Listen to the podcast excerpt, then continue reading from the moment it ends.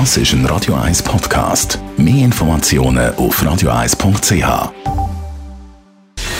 Gesundheit und Wissenschaft auf Radio 1. Unterstützt vom Kopfwehzentrum Irlande Zürich. www.kopfwww.ch Ich finde, unsere Regierung macht einen guten Job unter den aktuellen Bedingungen.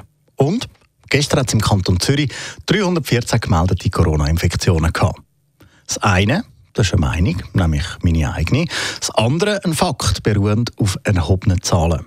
Viele Schüler im Alter von 15 haben aber ein grosses Problem, genau diese zwei Sachen auseinanderzuhalten. Das geht aus der Sonderauswertung der PISA-Studien aus dem Jahr 2018 hervor. Die Forscher führen das darauf zurück, auf die Lust am Lesen, wo immer mehr zurückgeht bei den Jugendlichen. Das ist ja ein Fakt, der eben schon seit der letzten Auswertung bemängelt worden ist. Darum fordern die Forscher jetzt auch mehr Anstrengungen, um den Kind das Lesen näher bringen, sie zum Lesen zu animieren und so ihre Lesekompetenz auch wieder zu stärken. Theorie und Praxis gehen dann nämlich sehr weit auseinander. So denken viele Schüler, dass sie genau wissen, wie man mit zweifelhaften Quellen im Internet muss umgehen muss ein Praxistest dann wiederum, wo die Schüler haben müssen eben so Beiträge zuordnen Ist das jetzt ein oder ist das eine Meinung? Da hat es dann kappert. Nur 45 Prozent der 15-Jährigen haben effektiv können einordnen, was Fakt oder Meinung ist.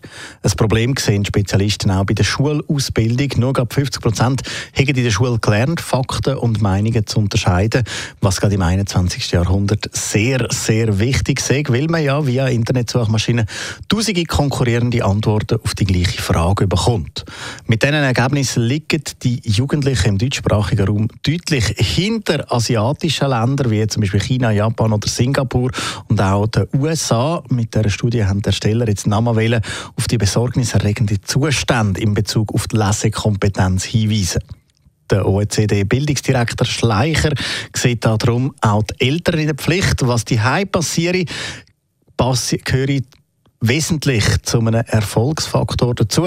Er rief darum alle Eltern auf, mit ihren Kindern mehr zu lesen. Die